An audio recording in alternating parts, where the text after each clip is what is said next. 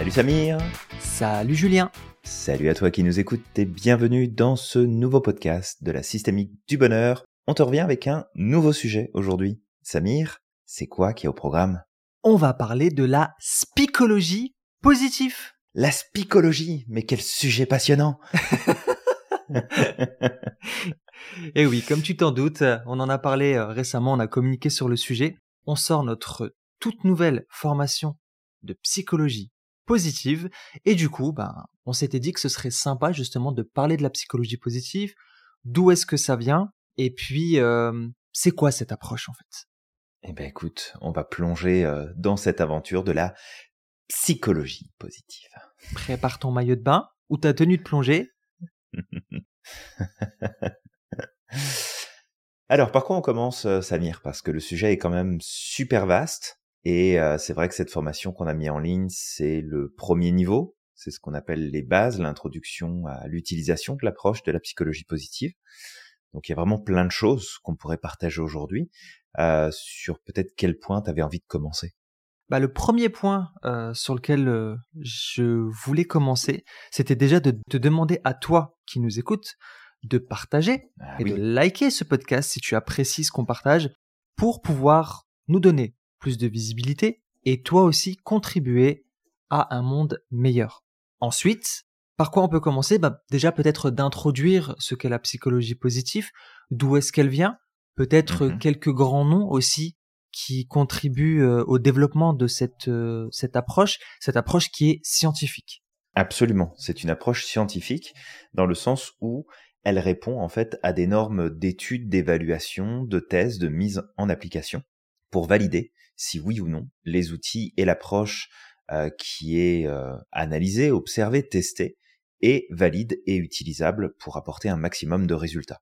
Donc on n'est pas, même si pendant des années le côté psychologie positive était vu comme ok bon bah on va se parler euh, des paillettes, des fées, des lutins, euh, des licornes, euh, tout va bien, tout est facile, euh, on est heureux, la loi de l'attraction, etc. On n'est pas Mhm. du tout dans cette dynamique-là avec le ce, ce qui se cache vraiment derrière le terme de psychologie positive. Ouais, exactement. D'ailleurs, la, la loi de l'attraction. Alors, il y a des gens qui vont pas être contents, qui vont faire non, mais qu'est-ce que tu racontes non, non. C'est ok. T'as le droit euh, de de pas être d'accord avec nous. Mais effectivement, scientifiquement, la loi de l'attraction n'a pas réellement de fondement, en tout cas telle qu'elle est expliquée. Mais par contre, au travers de la psychologie positive, il y a une autre vision de la loi d'attraction qui est beaucoup plus comme vérifiable. Et Mhm. cette loi de l'attraction, elle se passe, il y a des mécanismes. C'est pas quelque chose de d'invisible, tu sais, euh, qui est de l'ordre euh, du mystique, mais vraiment un ensemble de mécanismes, un ensemble de facteurs qui, si ils sont réunis, à ce moment-là, ça va justement donner ce, ce boost-là et t'apporter exactement ce que tu cherches. Ouais, tout à fait. Fait peut-être pour commencer avec les origines de la psychologie Ouais. positive, euh, comme on a pu l'évoquer lors de notre live, eh bien, les origines de la psychologie positive, elles remontent à très loin, puisqu'on va trouver en fait les prémices de la psychologie positive dans la Grèce antique. Donc avec les grands philosophes, et probablement qu'il y a d'autres traces aussi dans d'autres écrits, dans d'autres partages qui ont pu être faits au fil des siècles, et même des millénaires, c'est que la psychologie positive, elle apparaît pas comme ça d'un seul coup, elle sort pas d'un carton à chapeau euh, qui était caché euh, au-dessus d'un placard. C'est vraiment quelque chose qui a pris du temps et qui petit à petit, grâce à des acteurs importants, des actrices importantes dans le domaine de la psychologie, a pris de plus en plus de place et, s'est installé finalement au devant de la scène en montrant que on pouvait voir l'individu différemment qu'à travers ses problématiques, ses blocages, ses difficultés, sa maladie, mais qu'on pouvait aussi voir et reconnaître son potentiel, ses forces, ses talents, et que ça avait un intérêt de porter notre attention sur ces points-là. Donc après, au-delà de cette partie qui remonte finalement à quand même assez loin dans le temps, si on parle d'une évolution plus récente, on peut remonter en fait au début et milieu des années 1900, où là, on a une psychologie un petit peu différente qui a tenté de voir le jour et qui a tenté d'être euh, mise beaucoup plus en avant. C'est ce qu'on a appelé la psychologie humaniste. C'est celle qui s'est intéressée au niveau de l'humain pour aller voir bah, justement ses forces, ses talents, ses capacités. Et ici, on peut te partager un nom qui va certainement faire écho que tu connais, Abraham Maslow.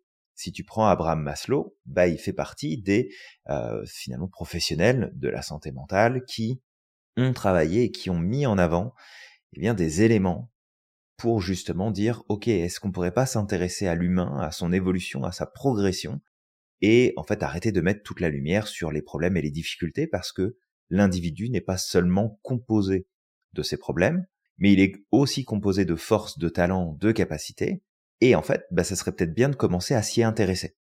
Et en fait, là-dessus, c'est de garder en tête que la psychologie classique, elle avait mis l'accent sur les problèmes en partant du postulat, qui est concrètement remis complètement en question aujourd'hui, que si tu résous tes problèmes, alors tes forces, tes talents, tes capacités vont pouvoir prendre le relais et t'as pas besoin de travailler dessus, puisque c'est naturellement présent chez toi, ça va juste prendre de la place, s'installer, évoluer, et tu seras heureux ou heureuse parce que tu auras résolu tes problèmes.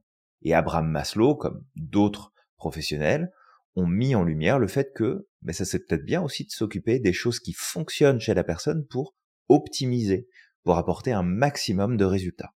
Et derrière ça, pour terminer en très rapide l'évolution, il faudra attendre la fin des années 90 pour que la psychologie positive soit véritablement mise sur le devant de la scène. Et c'est grâce, entre autres, à Martin Seligman, qui est euh, un professeur de renom et qui est la tête de proue finalement de la psychologie positive à travers le monde, parce que le professeur Martin Seligman, en 1998, prend sa place de président de l'association des psychologues aux États-Unis et va déterminer que la nouvelle direction de recherche, d'études, d'analyse, de mise en pratique va se tourner vers la psychologie positive et tout ce qu'elle a apporté. Donc c'est venu apporter une vague de, de changements et une remise en perspective de ce que la psychologie classique faisait jusqu'alors. Exactement, Julien. Pendant que tu parlais, je pensais justement à Martin Seligman, dont l'un de ses livres les plus connus qui est Flourish. Et, euh, et en français, en fait, le nom c'est S'épanouir pour un nouvel art du bien-être. Donc mhm. Martin Seligman, c'est l'un des plus connus, comme tu dis Julien, euh, c'est aujourd'hui l'une des références, mais il y a d'autres personnes qu'on connaît, telles que Barbara Fredrickson, qui est une psychologue américaine, qui est très connue justement pour ses travaux sur euh, la psychologie positive, mais on a également Tal Benchar, qui est très connu mhm. aussi, qui est professeur de psychologie positive à l'université d'Harvard. Mhm. Et, euh, et en fait, aujourd'hui, il y a énormément de personnes qui écrivent des livres, qui sont des professeurs d'université, dans des grandes universités aux États-Unis, qui font partie des personnes travaillant sur la psychologie positive. Tout à fait. C'est vrai qu'il y a le nom de Martin Seligman qui revient beaucoup, mais il y a plein d'autres personnes. En fait, il n'est pas tout seul hein, dans le développement de de la psychologie positive. C'est simplement bah, déjà les travaux qu'il avait fait à l'époque, avant de devenir le président de l'association des psychologues des États-Unis, mais c'est aussi grâce à son poste de directeur, de président plus exactement, de cette association que bah là il y a un mouvement qui s'est développé encore plus et il y a eu euh, cet engouement qui s'est mis en place pour justement la psychologie positive. Et c'est de là, c'est à partir de là aussi que bah, la psychologie positive a repris finalement sa place dans le domaine universitaire et est devenue une science à part entière parce que à l'époque quand c'était la psychologie humaniste, on se foutait pas de leur gueule, mais presque quoi. Parce que les psychologues de l'époque qui n'étaient pas dans ce mouvement-là leur disaient bah écoutez vous êtes bien gentils avec vos, vos petites histoires sympathiques là, mais euh, c'est plus de l'ordre de la philosophie ce que vous nous proposez et c'est clairement pas applicable. On peut pas le mettre en application, on peut pas agir en clinique avec les outils que vous proposez. Fait que c'est bien beau, mais on va vous relégué au rang de développement personnel et puis euh, vous allez laisser mmh. euh, les professionnels travailler. Quoi. Oui. C'est vrai qu'on les a mis de, on les a mis de côté et cette mise de côté qui s'est faite, bah c'est aussi parce que c'était pas du tout les mêmes principes et les mêmes concepts qui étaient mis en avant par la psychologie humaniste, puis par la suite par la psychologie positive. Et au début, faut, faut dire les choses comme elles sont. Quand Martin Seligman a donné le, le lead sur la question et qu'il a dit bon à partir de maintenant bah on s'occupe de la psychologie positive il a pris clairement une direction qui était peut-être trop polarisée dans le sens où bah, puisque la psychologie classique s'occupe déjà des problèmes et des difficultés, eh ben nous, en psychologie positive, on va s'occuper de tout ce qui s'occupe pas.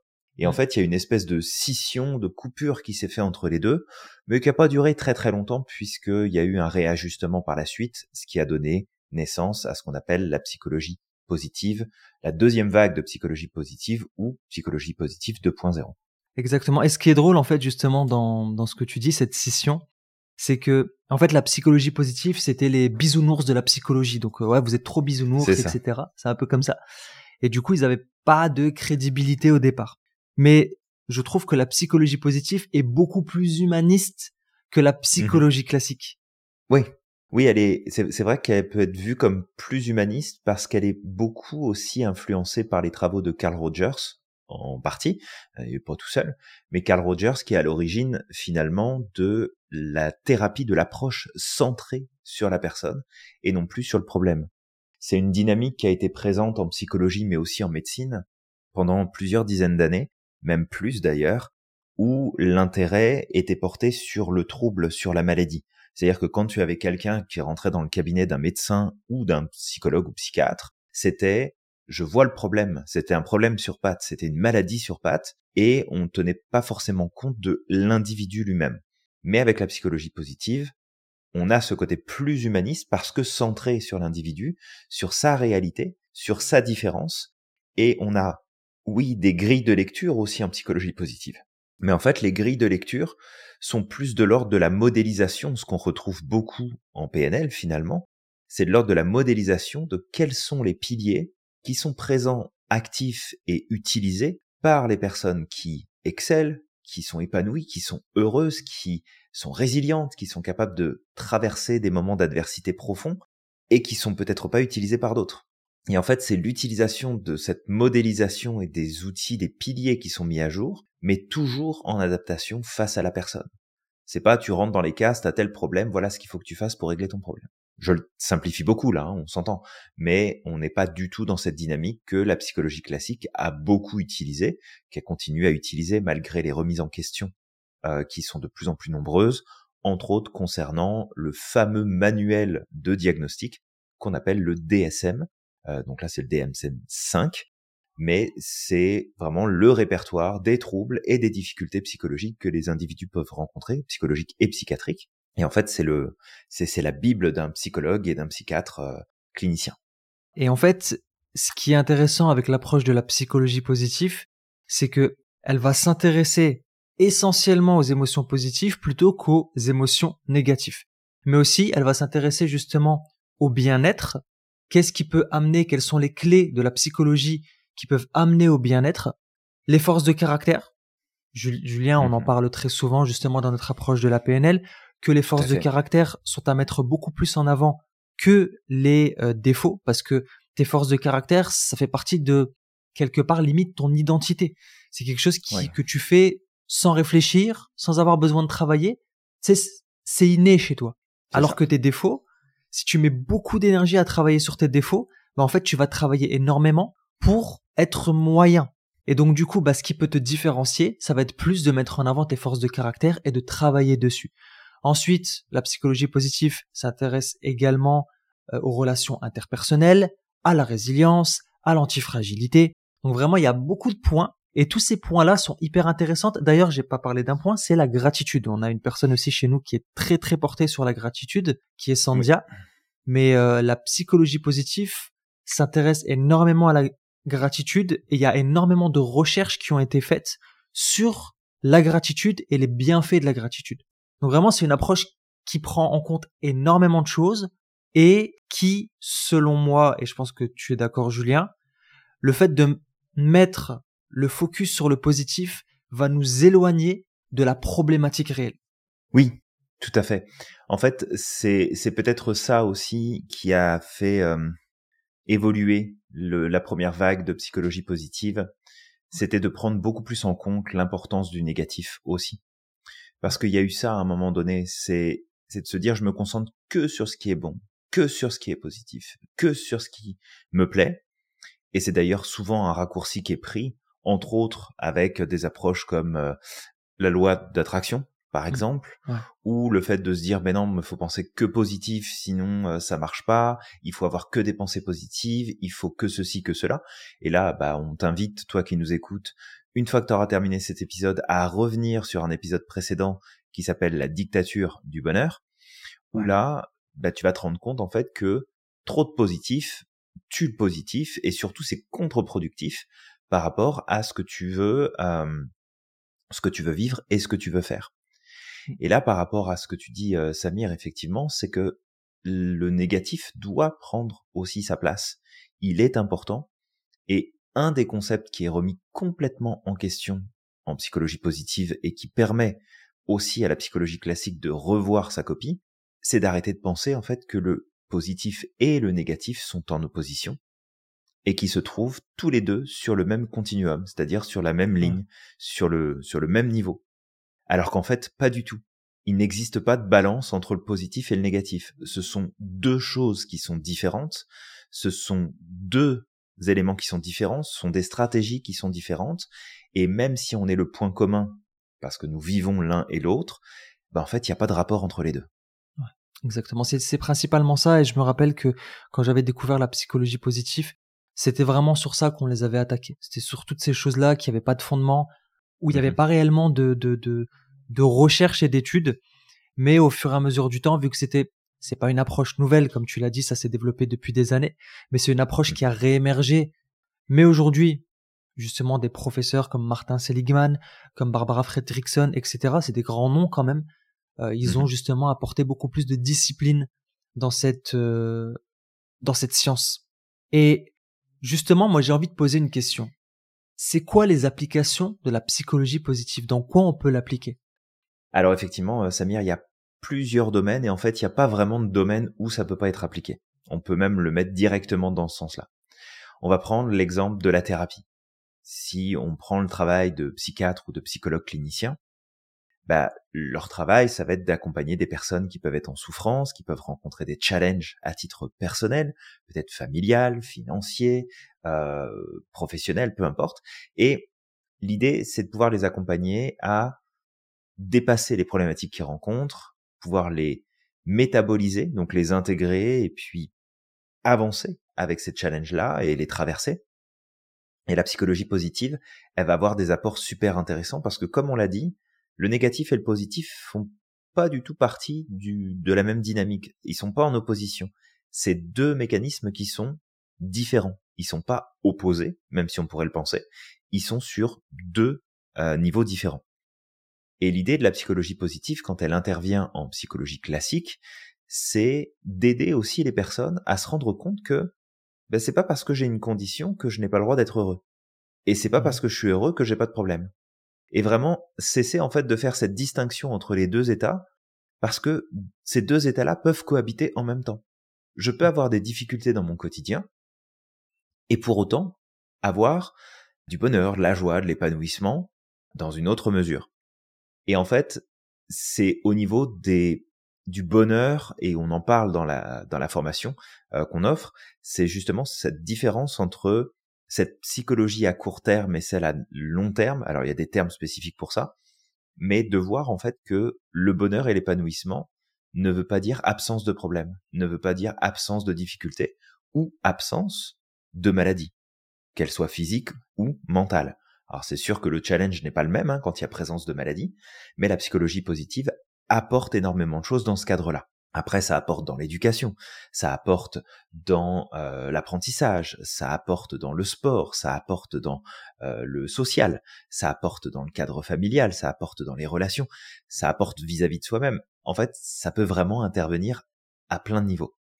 Et ce que je trouve génial, d'ailleurs, euh, par rapport à la psychologie positive, c'est qu'aujourd'hui, n'importe qui peut se former à ce sujet.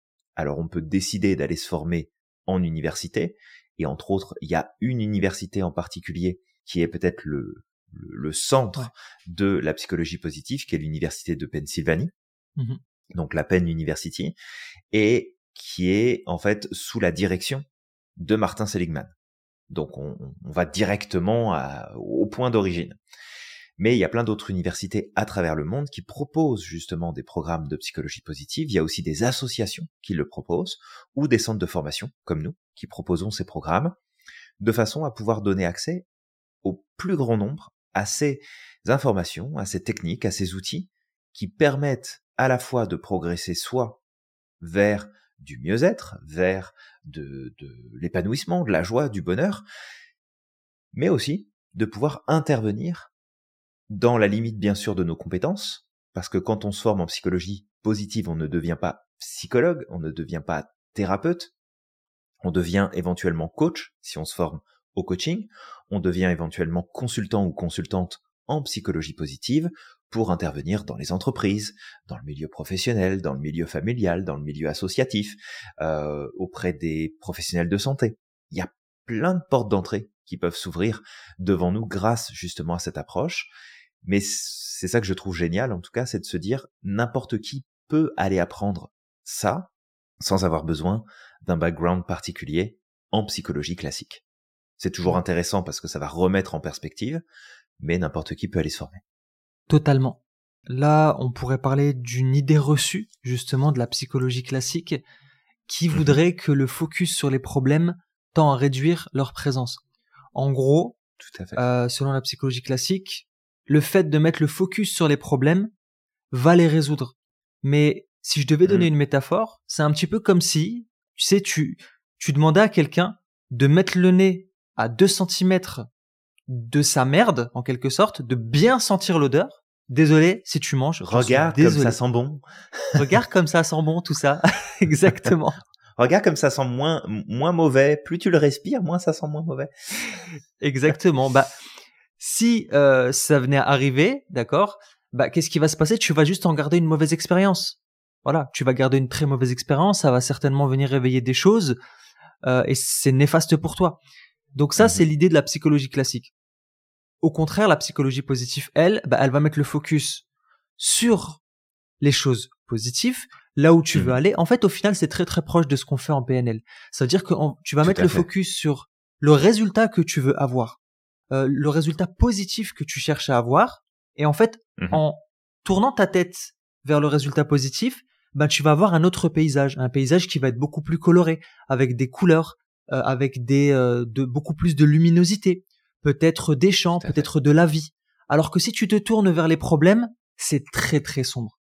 Et si tu restes tourné vers ce paysage sombre, bah forcément, vu qu'on disait Julien qu'en plus avec l'index de computation que les émotions, les pensées et les comportements ou même voir la posture sont liés, bah le fait de regarder ce paysage sombre et de rester focus dessus, ça va venir réveiller mhm. des émotions négatives, ça va venir réveiller des pensées négatives, et généralement, au plus ça tourne dans l'esprit, au plus tu vas dire, bah en fait, moi, je pourrais pas m'en sortir, quoi. C'est euh, c'est horrible. Donc, vraiment, la psychologie positive, elle tend plus à, ok, ok, oublie tes problèmes, tourne-toi vers là où tu veux aller, le résultat que tu veux obtenir, comment est-ce que c'est, et avance vers cet objectif, avance vers ce positif, mhm. Et au plus on va avancer dessus, bah forcément, au plus ça va venir nous impacter, aussi bien dans les émotions que dans la posture, que dans les pensées. Et en fait, on va s'éloigner et régler la problématique de cette façon-là. Ouais, tout à fait. Et le truc, c'est vraiment de garder en tête qu'on n'est pas en train de dire ici, et la psychologie positive ne dit pas, ils vont me détester. Ne t'occupe plus de tes problèmes.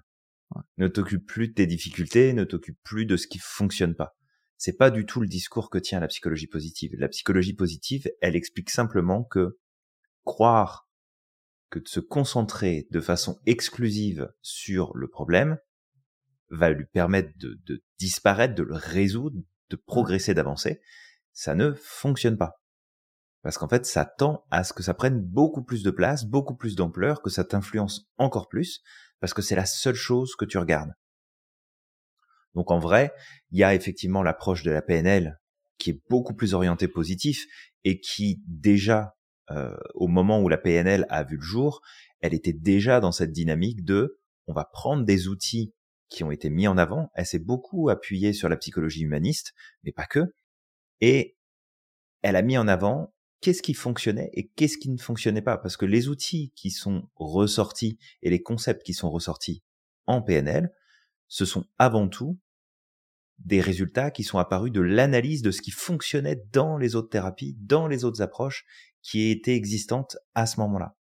Et en fait, on retrouve même cette dynamique-là qu'on apprécie tout particulièrement parce que à l'Institut Merlin, on fonctionne avec l'approche de la systémique. On est des systémiciens et des systémiciennes. Et dans ce cadre-là de la systémique, on le sait très bien que les solutions des problèmes qu'on a trouvés hier sont la cause des problèmes que l'on rencontre aujourd'hui, et que se concentrer sur le problème ne résoudra jamais le problème puisque le problème est apparu au même niveau qu'on essaie de réfléchir pour le résoudre. Donc, de toute façon, on est dans une dynamique d'emblée qui est beaucoup plus orientée sur le résultat, sur la progression, sur le changement.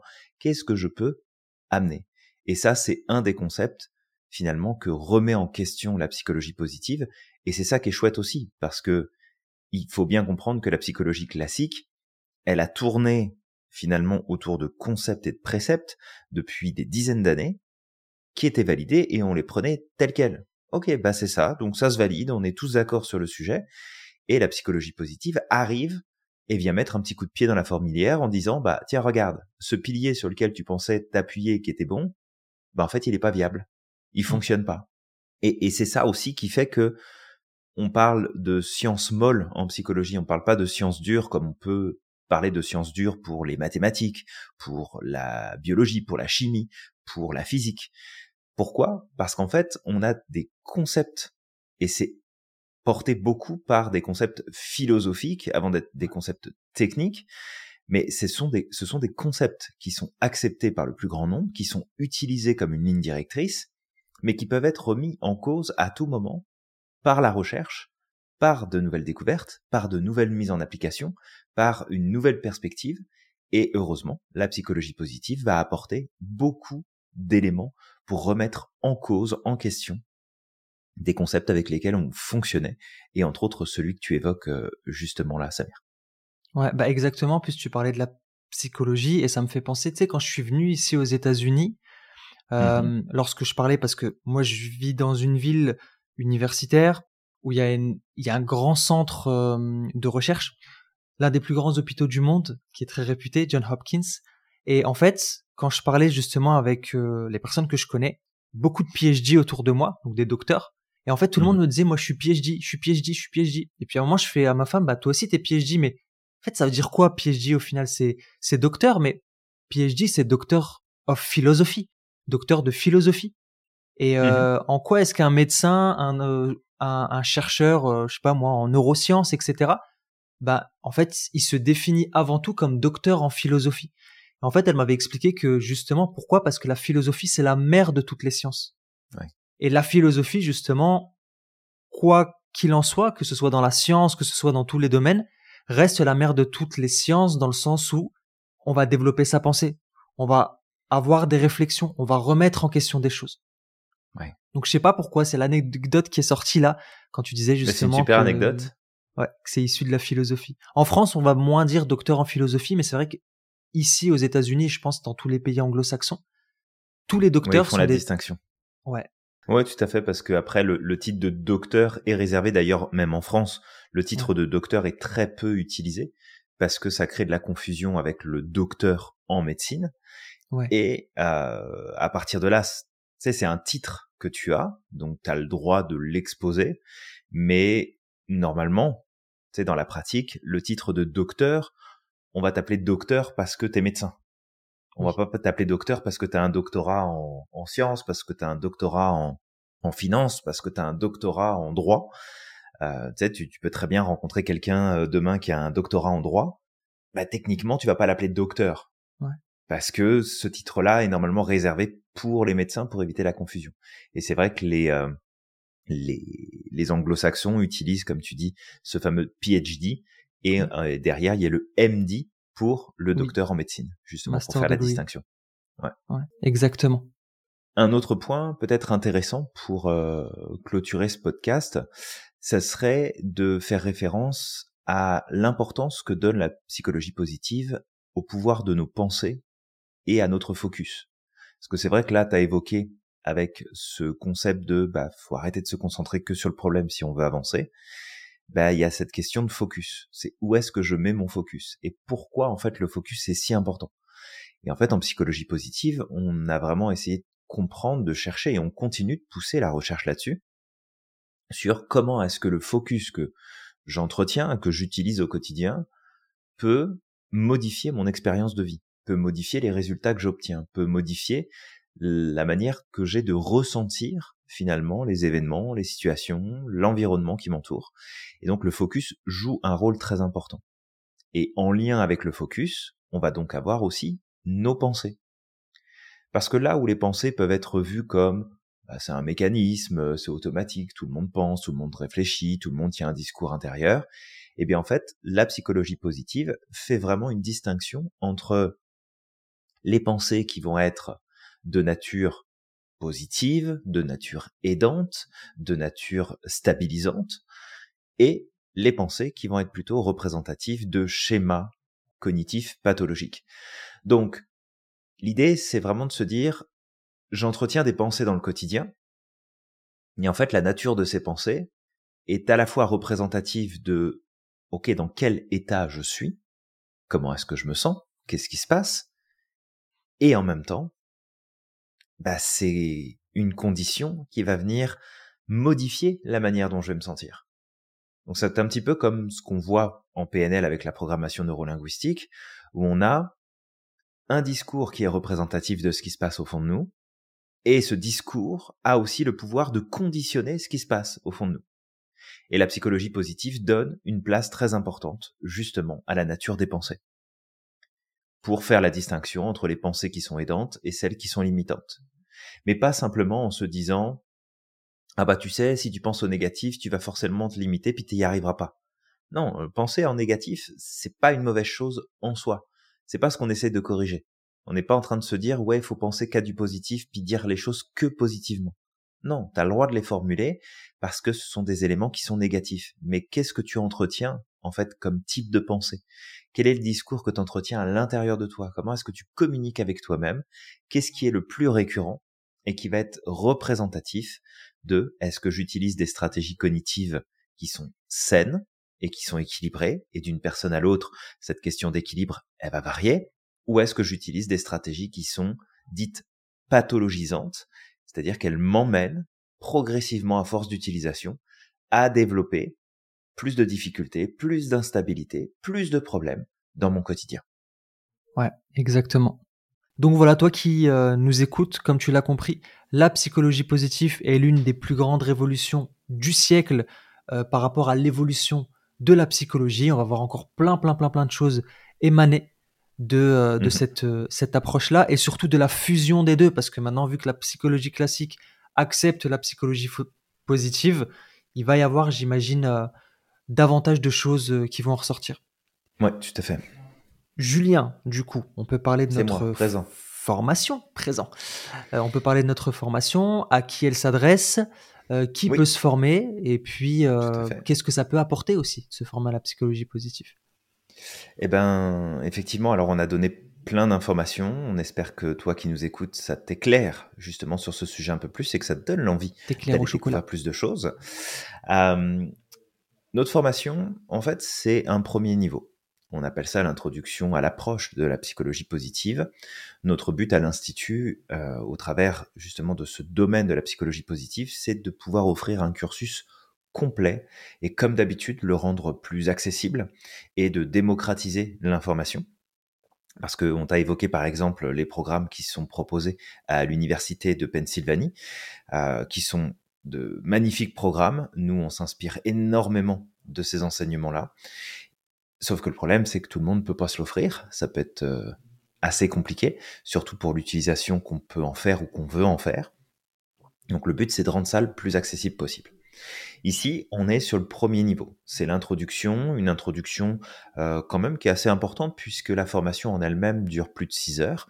Donc tu as quand même du contenu en masse où tu vas découvrir bah, les origines de la psychologie positive, sur quoi elle s'appuie, ses fondements. On va reparler assez rapidement de la psychologie classique. Et en fait, ce que met à jour la psychologie positive par rapport à l'approche classique et ce qu'elle remet en question, entre autres le point qu'on a évoqué tout à l'heure avec Samir. Et puis surtout, on va aller aborder, eh bien, quels sont les, les leviers, quels sont les piliers sur lesquels on se concentre en psychologie positive pour que tu puisses toi-même commencer à te concentrer là-dessus dans ton quotidien, dans ta vie, et potentiellement l'utiliser à titre professionnel.